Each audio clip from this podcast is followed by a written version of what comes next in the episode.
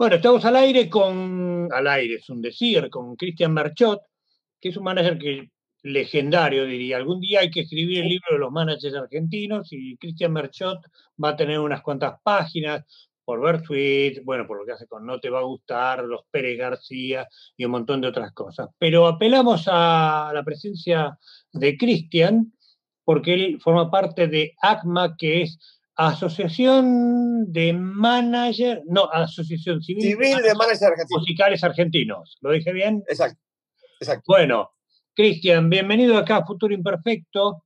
Me gustaría que me cuentes qué es lo que está haciendo ACMA y por qué están tan preocupados por la industria de la música, que sabemos que está en crisis por la pandemia del COVID, pero no sabemos exactamente la situación y me gustaría que vos la cuentes. ¿Qué tal, Sergio? Bueno, gracias por el, espacio ante todo. La verdad que estamos más que preocupados, estamos eh, eh, no, no se entiende bien la postura de lo que está pasando porque hay como una falsa expectativa, digamos. Eh, nosotros en, ahí por abril empezamos a trabajar un protocolo como para poder grabar, un protocolo de estudio y para poder hacer streaming.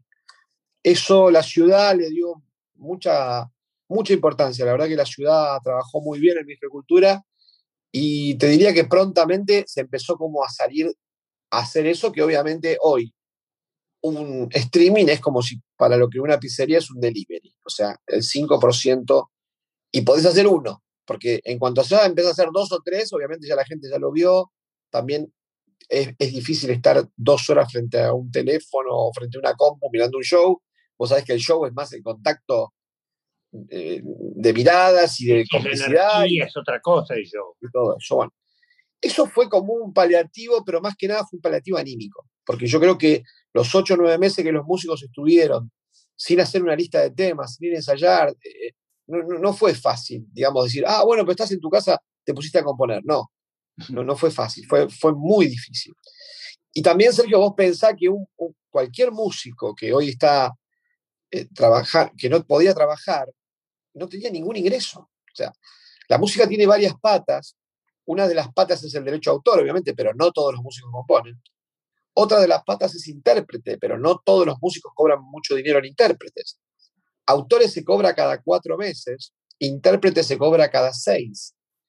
Hicimos más o menos un, relevamiento y para un empleado que cobraba 80 mil pesos por mes, que en pandemia siguió cobrando sus 80 mil pesos por mes, pero en su casa, un músico que cobraba Adi y que cobraba Sadaik percibía 1.800 pesos por mes. O sea, el 10% de lo que percibe un jubilado. Entonces, en un momento se reactiva, porque ahí por fines de noviembre se reactiva un poco con los autoconciertos y qué sé yo, y hubo una tapa de un diario que a veces suele confundir, y esa tapa decía la música se reactivó. Lo cual se empezó a confundir, porque la verdad que no se reactivó, porque si vos haces la cuenta en 80 autos a cuatro personas, es nada de gente. El productor que montó ese escenario, esas luces, seguramente fue un municipio, porque es imposible de pagar. Y, así empezamos a padecer esto como que la música se reactivó, pero la música no se reactivó. El Estado Nacional nos dejó difónicos porque se quedó sin voz. O sea, no nos contestan ni los mensajes, porque malinterpretan, digamos, que la asociación de managers, que estoy yo, que está el manager de Soledad, Carlos Fernández, que está Anita Poluyán, eh, Perico, que está Pocho Roca, que está Gaby Goncalves, se imaginan que manejamos pymes muy eh, productivas. Ahora, yo tengo una pregunta, Sergio, ¿qué pyme productiva puede sostener un año y medio sin trabajar? Ninguna, pero por más productiva que sea, ni una pyme, ni una mediana, ni una grande. Porque aparte hay otro error, hay otro error. El, error es como decir, nosotros estamos hablando aparte por todos los músicos que representamos, que tenemos 200 y pico de manager, que no todos somos el directorio. Hay gente, hablé con un músico hace muy poco en Jujuy, están tocando para 50 personas en Jujuy, cobrando un ticket de 450 pesos. O sea, y, puede hacerlo una vez cada tres meses, porque no puede tocar todos los días. Entonces, está verdaderamente muy difícil. Y hay una cosa, Sergio, que no se identificó bien todavía. Me parece que el ministro que viene del cine, que es comprensible, que hay que atender a, mucha gente, porque la verdad que lo prioritario es la salud. Nosotros no estamos hablando de eso, lo prioritario es la salud.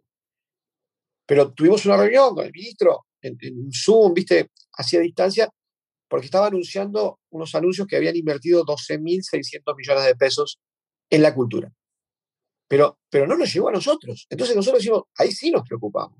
¿Entendés? que no lo consideran cultura la música o les tocó una parte muy chica, ¿cuál es el problema? Y viste que la música siempre, nosotros parecemos la industria boba, ¿no? O sea, no estamos igualados a las industrias culturales.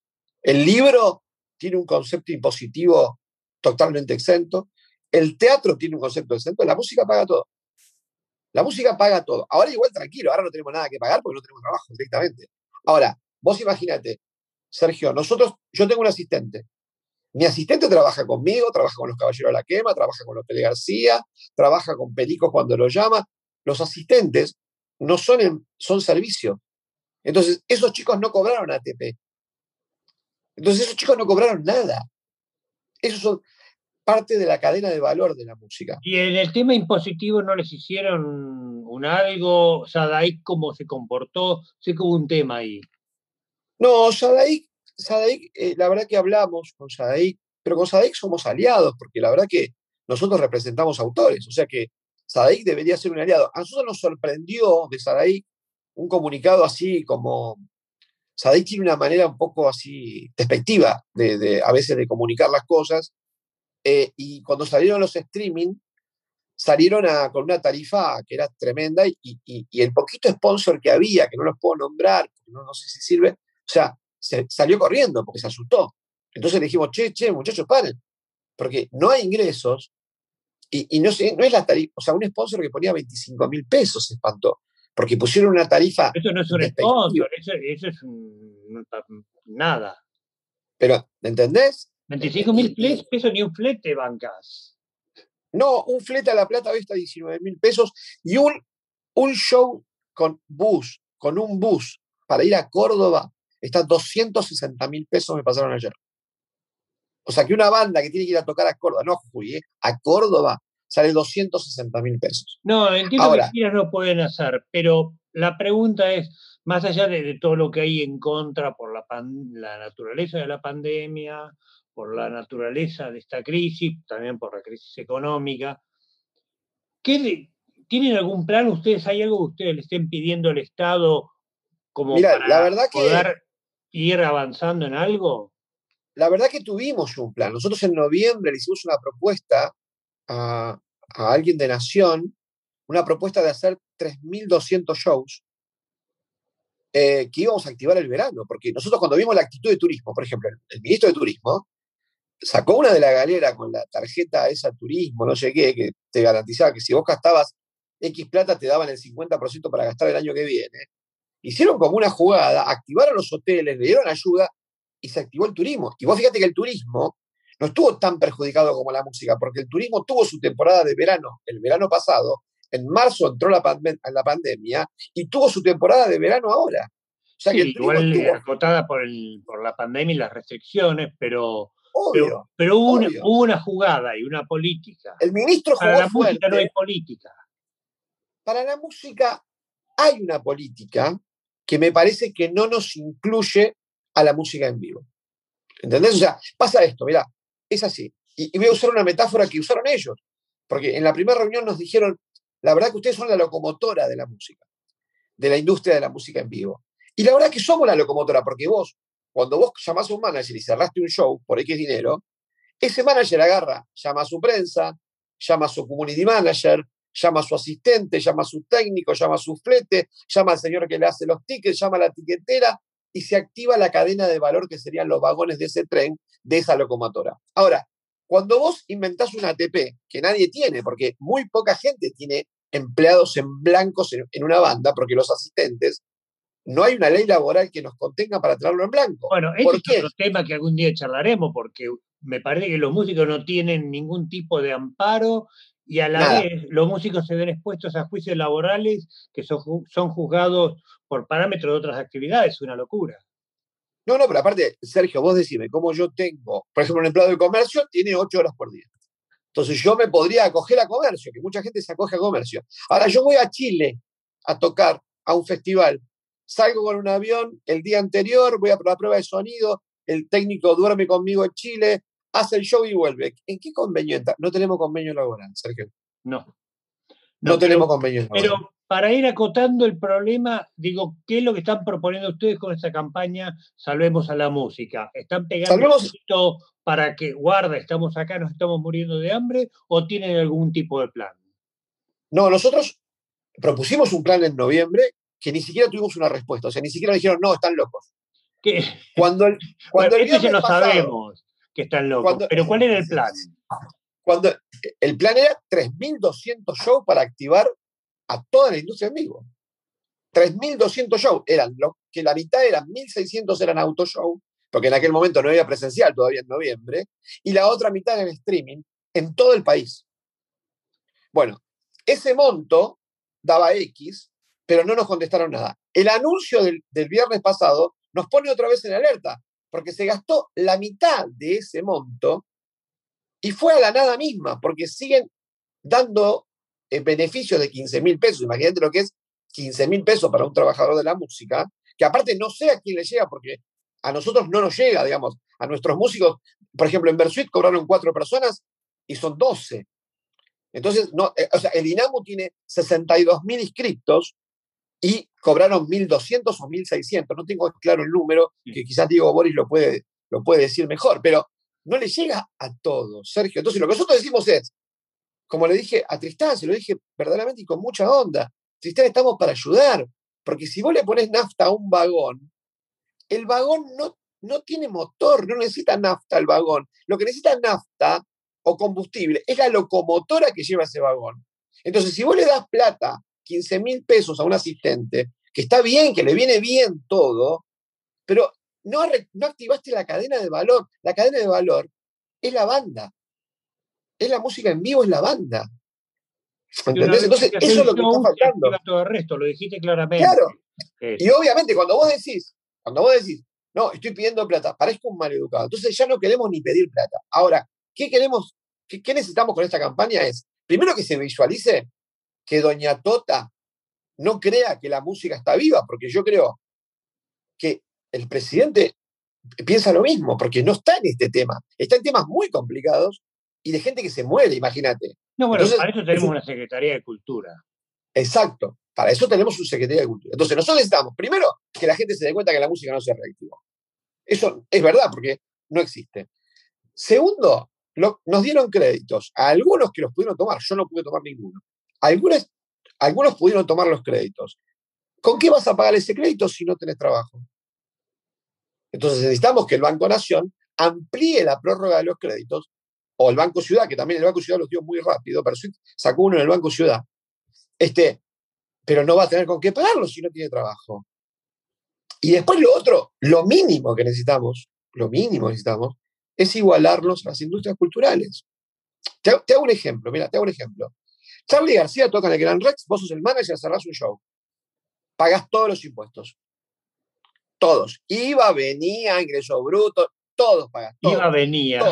La, pregunta es, los impuestos. Para, ¿Para qué te interesa dónde yo? Toca Charlie García, vos sos el manager, cerrás todo, pagas todo. Al otro día, al otro día, hay una obra de teatro de Pablo, no digo Pablo Charlie porque van a pensar que, lo nombro porque es compañero, pero toca, eh, hace una, una, obra de teatro, en el mismo lugar, Pablo Charlie, no paga ningún impuesto. ¿Por qué? No queremos que nos saquen los impuestos, queremos que nos igualen las industrias culturales. ¿Para qué? Para poder desarrollar Vos fíjate lo que pasa en otros países, lo que pasa con los Grammy, lo que pasa. Nosotros no podemos salir del país, Sergio. O sea, ahora, ahora no podemos llegar a Córdoba, porque 260 mil pesos para llegar a Córdoba, imagínate. No, ahora la cosa es show locales, pero igual no, eh, pueden sobrevivir mucho más tiempo así. Eh, ¿Qué se puede hacer para dar una mano en esto? Más allá de Yo creo, y charlar sobre el tema. Yo creo que, es lo que le pedimos al ministro, que supongo que están trabajando. Lo que pasa es que, viste que, como decía alguien, porque la frase es discutida, no, se sabe si es de Napoleón o de Nerón o de Perón, y decían que si vos querés, si, vos querés que salga un proyecto, tenés que buscar una persona, y si querés frenar un proyecto tenés que crear una comisión. Correcto, de bueno, lo que dijo fue rompan todo. Rompan todo, claro, exacto. Bueno, la cuestión es que la verdad es que no llega a eso. Estamos muy, muy complicados y, y necesitamos que nos abran más aforo, con más protocolo, pero si en un tren van las personas hacinadas, ¿por qué en un show, en un lugar donde entran 25.000 personas, ahora entran 500? No, hay una desproporción y máxime porque se entiende lo de la distancia social, pero ahora quedó científicamente demostrado que no se transmite a través de superficies y que si eso ocurre es muy raro. Digo, que un infectólogo, no me acuerdo si era un israelí o un italiano, dijo que para las escuelas, y esto quizás tenga que ver con el sí. la medida más efectiva es abrir las ventanas. Ventilar. Entonces, como una ventilación eh normal, el aforo podría modificarse un poco. Sobre todo ahora que estamos teniendo vacunas. Claro, claro estamos vacunando, estamos vacunando muy lento. Bueno, y, el sector etario. Digamos, pero ahí ya es el área de salud. Y, claro, y el sector etario nuestro, yo creo que no va a llegar a octubre, ni siquiera a estar vacunado. Imagínate qué hacemos, porque aparte la gente tiene miedo. Y aparte la gente no tiene plata. ¿Sí? ¿Entendés? Entonces, por ejemplo, ahora están sacando una medida que, bueno, que pueden subvencionar algunas entradas, pero tiene que ser rápido. Vos, vos pensás, mira, acá tengo una estadística, el 50% de la gente que va a shows tiene entre 18 y 29 años. Esa gente va a estar vacunada el año que viene. Sí, con suerte. El 36,6 tiene de 30 a 49. También. Y esta gente tiene miedo. Y esta gente tiene miedo. El, 60, el, el, el 13,2% tiene eh, más de 65 años, va, el 13,2 que estarían vacunados en junio si tenés tiempo, porque mi viejo tiene 87 y todavía no lo vacunaron. Entonces, eh, está complicada la cosa. Y te lo digo, Sergio, vos entrás a cualquier lugar de venta de instrumentos y yo creo que hoy encontrás la guitarra que tocaba Jijiji. Y eso me da vergüenza y me da mucha bronca. ¿Entendés? Porque ese señor, ese señor, no solo, no solo no cobra sus regalías, sino que aparte de todo ahora, lo agarra la pandemia, lo agarra todo este lío, y es, digamos, la banda más grande que tuvo la Argentina. ¿Entendés? Entonces, la verdad que eh, estamos muy. Y, después vos seguís mirando y también se venden pedales, claro, porque el chico que, que, que, empezó a tocar y todo ya vendió su pedal y ya vende su equipo. Y estamos la verdad que hay que declarar emergencia a, la industria musical en vivo. Estamos en emergencia, solo que nadie lo nota porque el veranito este de algunos shows y de alguna gente que tiene la suerte de cortar tickets, porque no cualquiera, viste que, viste que no hay que todas las bandas cortan tickets, ¿no? O sea, no todas las bandas cortan tickets. Entonces, las bandas que cortan tickets hoy están pasando la gorra, porque es un ingreso de un 5 o un 7% del que tenía. Ya te digo, Sergio, la cuenta es un señor que cobraba su, sueldo de 80 mil pesos, se quedó en la casa, lo siguió cobrando, bueno, un músico hoy cobra 1.800, si es compositor o intérprete. O sea, y intérprete, las dos cosas. Si es una de las dos cosas, van a saber qué cobra. Entonces, está muy complicado. Bueno, es un tema para seguir charlando. Eh, Cuando una última reflexión, Cristian, eh, para ir a la médula del problema. ¿Cómo podemos empujar esto? Empujando es comunicando y yo creo que nosotros, si el ministro rápidamente no acciona, vamos a pedir una reunión con, el presidente, porque si esta vez que tenemos un presidente que toca la guitarra y toca los Beatles y toca Spinetta y se junta con Lito Nevia y habla con Lito Vitale, no entiende la problemática, estamos fusilados. Bueno, porque el teatro hablar con Lito y con con los dos litos para ver que ya hablamos. Ya hablamos con los dos litos y cuando vos quieras te mando el mail que me mandó Lito Nevia. No, ahora. Te, digo, hay que, hay que hacer junta, porque si no la música se muere y la música en vivo es lo que vos decís en la locomotora. ¿eh? Pero vos imaginate, vos imaginate que el teatro desde el 58 que tiene, que tiene ese fomento. Esto es un fomento a la música, no es un regalo, es un fomento. ¿Entendés? Entonces, ahí es donde nos complicamos. La única que nos queda es que Tristán, Tristán entienda rápido. Hace siete meses que venimos hablando claramente. Igual eh, te, le digo ya, lo veo difícil porque Tristán Bauer fue el que no creía en la música en vivo en televisión, salvo que fuera folclore. Y eso dejaba fuera todas las demás músicas. Y lo sé porque esto me lo contó mi amigo Juan Alberto Badía, que se quedó sin su programa. Por lo no, tanto, no, por eso. es difícil que Tristan Bauer, que viene del cine, entienda una realidad musical. No, y aparte, la verdad que también es director de cine y viste que el presupuesto de la música es el último. Siempre cuando llegan a vos a pedirte la autorización para la canción ya no hay presupuesto. Nos está pasando lo mismo.